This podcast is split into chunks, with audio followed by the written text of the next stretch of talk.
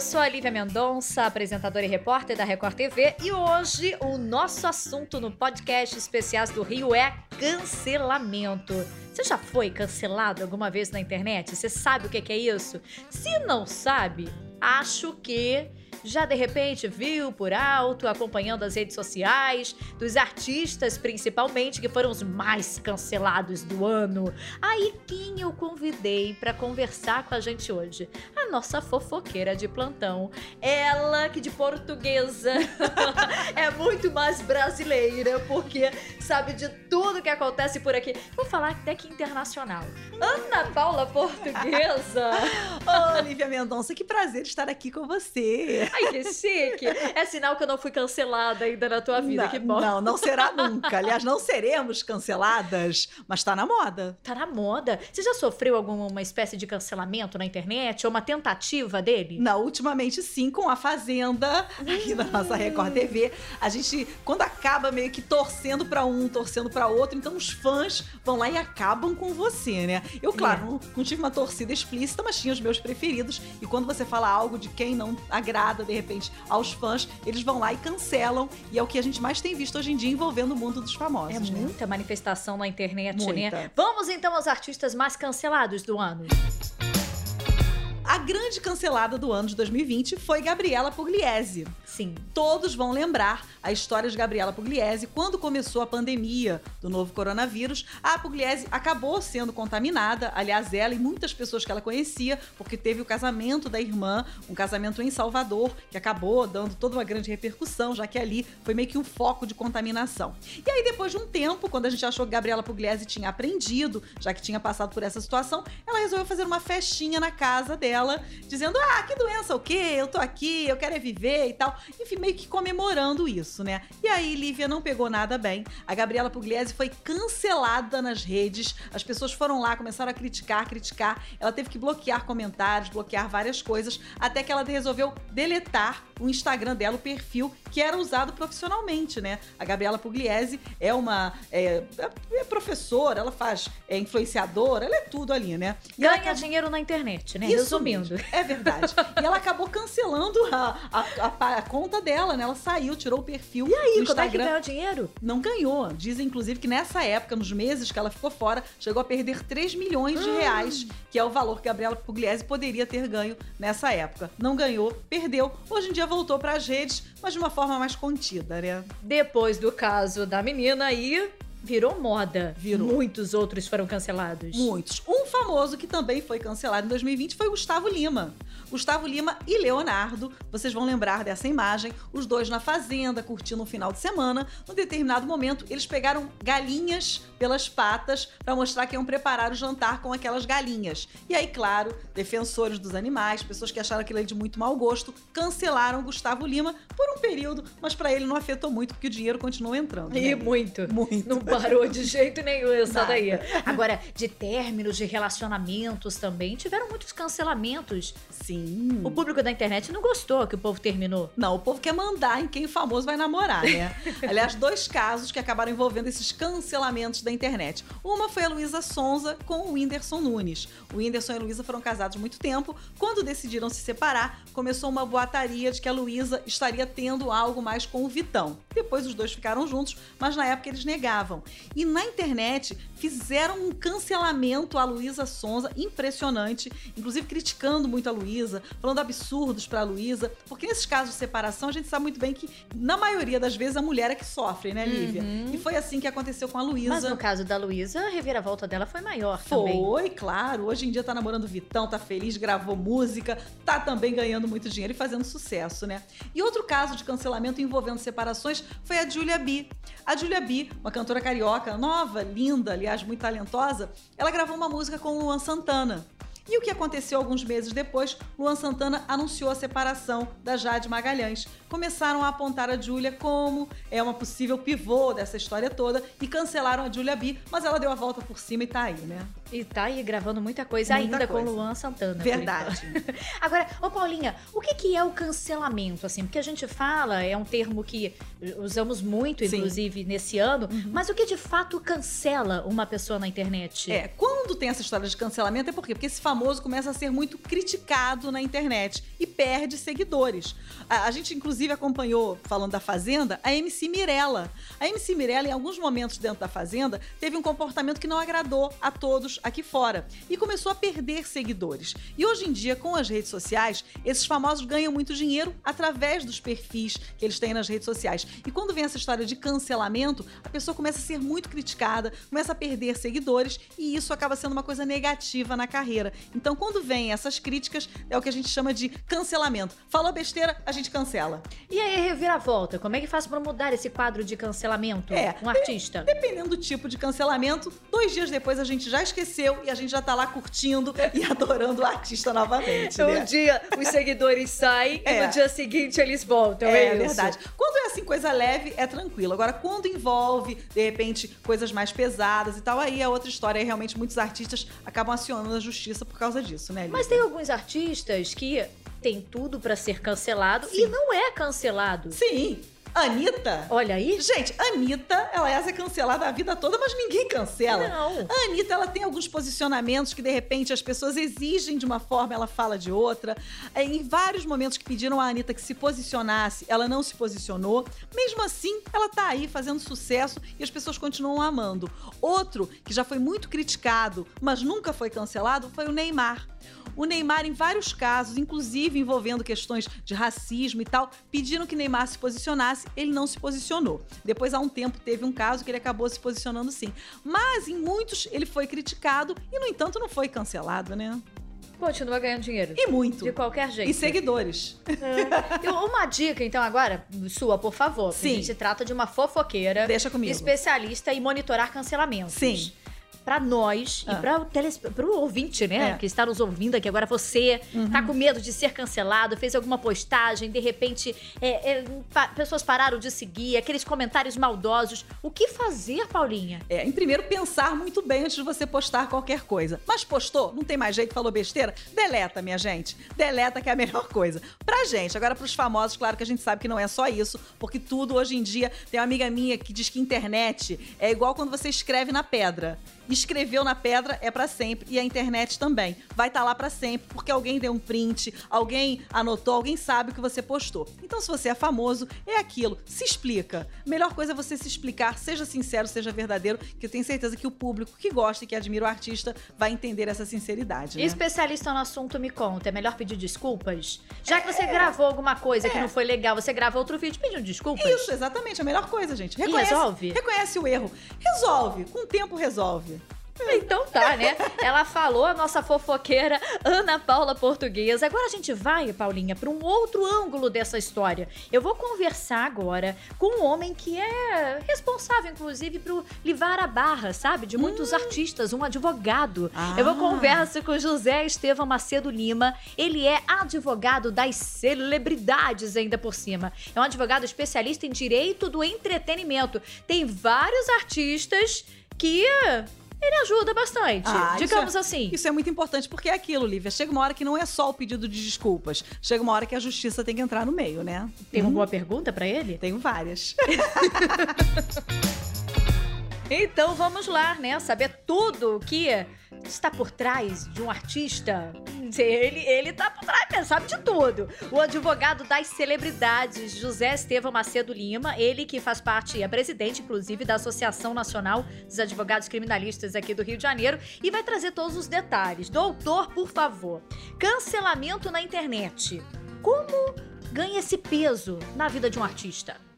Na verdade, Lívia, a, o cancelamento é algo cruel e que tem que ser combatido com toda com toda força, né, diante não só da população, mas das celebridades. Por quê? Porque o cancelamento é algo proposital que causa prejuízo à vida de um artista e à vida da celebridade. E a nossa legislação, né, ao mesmo tempo que ela permite a liberdade de expressão, ela impõe limites dentro da própria Constituição Federal, que assegura que é inviolável a intimidade, a vida privada, a honra de todo cidadão e a imagem. Então, o cancelamento, esse movimento de cancelar, né, esse movimento de prejudicar a honra objetiva, não só é um crime, o crime de, de injúria, né? ele pode ser né, caracterizado como um crime de injúria, mesmo que o fato seja verdadeiro ou falso, né? porque ele atinge a honra objetiva. Né? O que, que significa essa honra objetiva? Né? É aquilo que os terceiros pensam sobre uma determinada, um determinado cidadão. Então, o artista, né, levando em consideração que é inviolável a intimidade, a honra, a imagem, e que isso acarreta é, o direito a perseguir o ressarcimento a esses danos causados né, a um desses quatro objetos, aí o dano à imagem ou à intimidade da vida privada, ele tem sim o direito de perseguir judicialmente é, essas pessoas que estão maquinando esse, esse cancelamento. E como é que acontece esse controle na internet? Que a gente fala que internet, muitas das vezes, é uma terra sem lei. Aparenta ser, mas o senhor está mostrando que é totalmente o contrário. Nível, o que, que acontece? A gente está vivendo um momento muito delicado né, que é um momento onde todas as. É, é, tudo está voltado para a internet, né? com a obrigatoriedade do distanciamento social desde o dia 13 de março desse ano, as pessoas ficaram utilizando cada vez mais e mais e mais e mais a internet. Então, assim, a internet nunca foi terra sem lei. A liberdade de expressão nunca foi sem limite.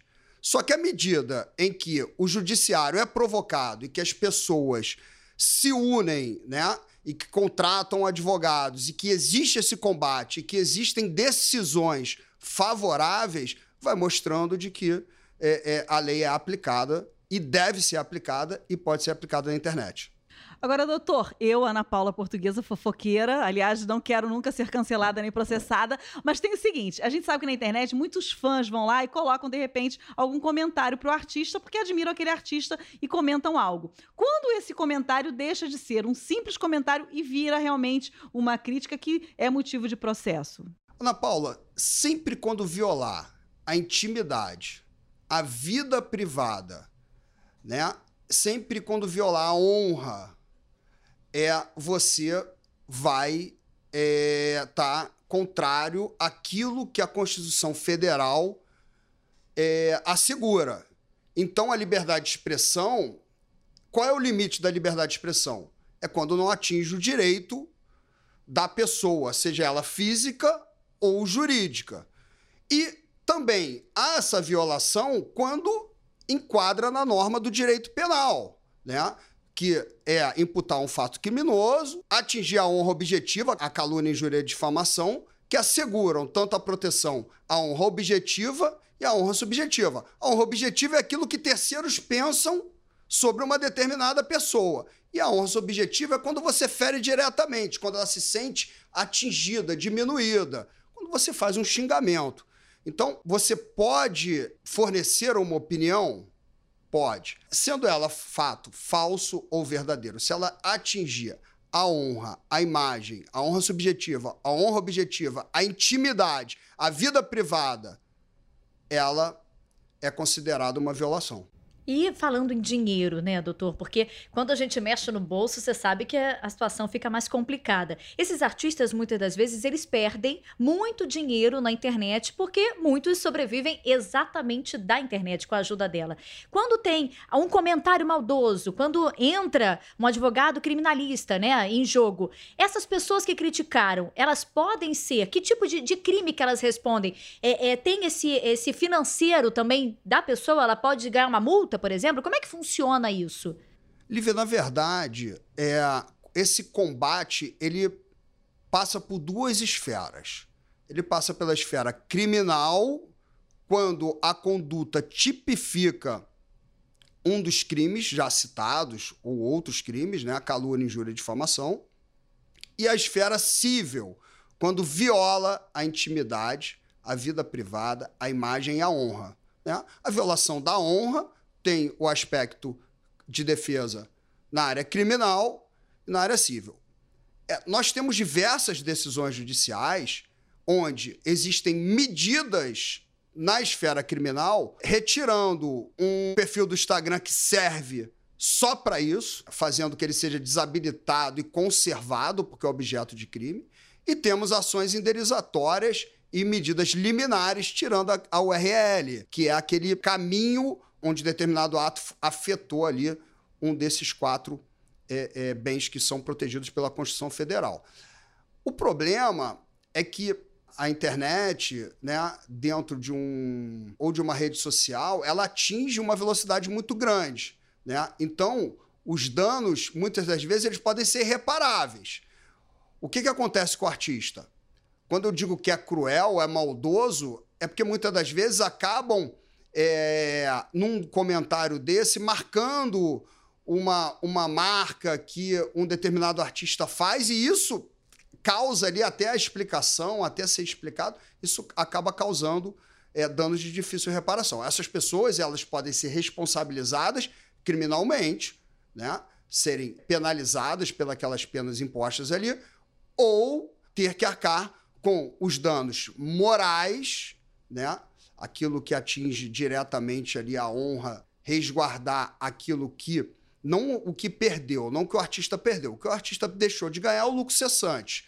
O dano material foi aquilo que efetivamente, se um contrato foi rescindido por causa desse movimento, então o dano material. O lucro cessante é aquilo que ele deixou, são os novos contratos que ele deixou de firmar. E o dano moral foi quando atingiu a honra subjetiva do artista. É melhor pensar duas vezes quando for fazer aquele comentário maldoso na internet, né? Olha lá, hein? Você que está nos ouvindo aí, pense duas vezes na hora de se meter na vida do outro, não é isso, doutor? Lívia, a... o que eu acho interessantíssimo dentro dessa história toda é que toda ação ou omissão, toda atitude, ela tem uma, uma responsabilidade. Então, a internet, ela é, ela é terra de lei.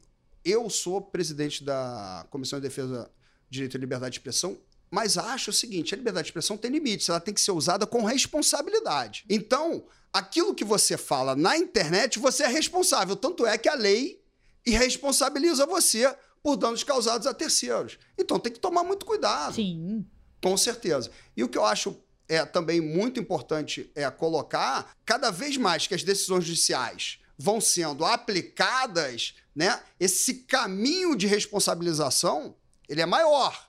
Então, a, as pessoas que achavam que ficavam escondidas atrás de um perfil do Instagram, ou falso ou verdadeiro, isso não existe mais. Isso é uma utopia. Né? Você consegue se chegar a essa pessoa, consegue responsabilizar ela, e essa pessoa pode ser é, condenada. E se o, o provedor da internet, a mando do juiz, não retirar essas contas, ou não afastar essas contas, ou não retirar essas URLs, ele é responsável solidariamente. É, ó, cuidado, hein? Inclusive, o doutor que você está ouvindo aí é chamado pela internet de xerife das redes. Que que é isso, doutor? O senhor fica fiscalizando, ajudando os seus artistas, os seus clientes? Lívia, na verdade, isso foi uma coisa colocada, né? Eu... O que a internet faz? Coloca até nome para o advogado, olha só. É verdade, né? E a gente brinca internamente, é porque eu sempre tive a sempre tive e tenho a cautela, né, de manter é, todas as minhas ações, aquelas que são públicas, obviamente, acabam se tornando públicas, mas eu mantenho todo o segredo, né, de todos os meus clientes guardados é, comigo o que a gente faz, a gente tem uma equipe, a gente trabalha para diversos artistas e também os artistas têm a sua assessoria de imprensa e também eles têm a sua preocupação. Né? Então, essa identificação é um conjunto de, de trabalho de diversos profissionais. É, o que a gente faz é, quando a gente toma notícia, a gente imediatamente é, vai atrás para responsabilizar, né? pedir que o judiciário ou a autoridade policial responsabilize né, tanto o juízo criminal quanto civil essa pessoa. Então, acho que é por isso que vem esse, esse nome aí que foi dado na internet de xerife, né? porque a gente é acionado e imediatamente a gente provoca as autoridades policiais e as autoridades judiciárias, porque a gente entende que a vida de um artista, aonde ele chegou, né? tudo que ele fez, não pode sofrer né, não pode ficar à mercê de ataques irresponsáveis, cruéis e de sentimentos que têm que ser combatidos. Né? O ser humano tem que ter um sentimento de amor. Você pode é, é, a crítica é importante dizer que a crítica que atinge a honra, né? Ou a, mesmo que você ache que você está dando um toque ou que você está é, é, tá dando um conselho, se atingir a honra, o direito brasileiro, o Estado Democrático de Direito, ele repreende. E como nós jornalistas também buscamos informações, eu fui buscar a sua lista de clientes para repassar para todos os nossos ouvintes aqui agora. Se eu cair numa fake news, por favor, me corrija. Vamos lá. Luísa Sonza, Ferrugem, Pocahontas, né? Tilcinho, Kekel, Kevinho, Jorge Aragão, Fernanda Abreu, JP, Falcão e muitos outros. Isso, doutor? É verdade. Eu tenho. Eu já estou nesse, nesse ramo há, há 21 anos, né? Comecei lá com a Leninha Brandão e a Silvina e a Vera. E fui advogado do Rapa durante todo o período, né? Que ele.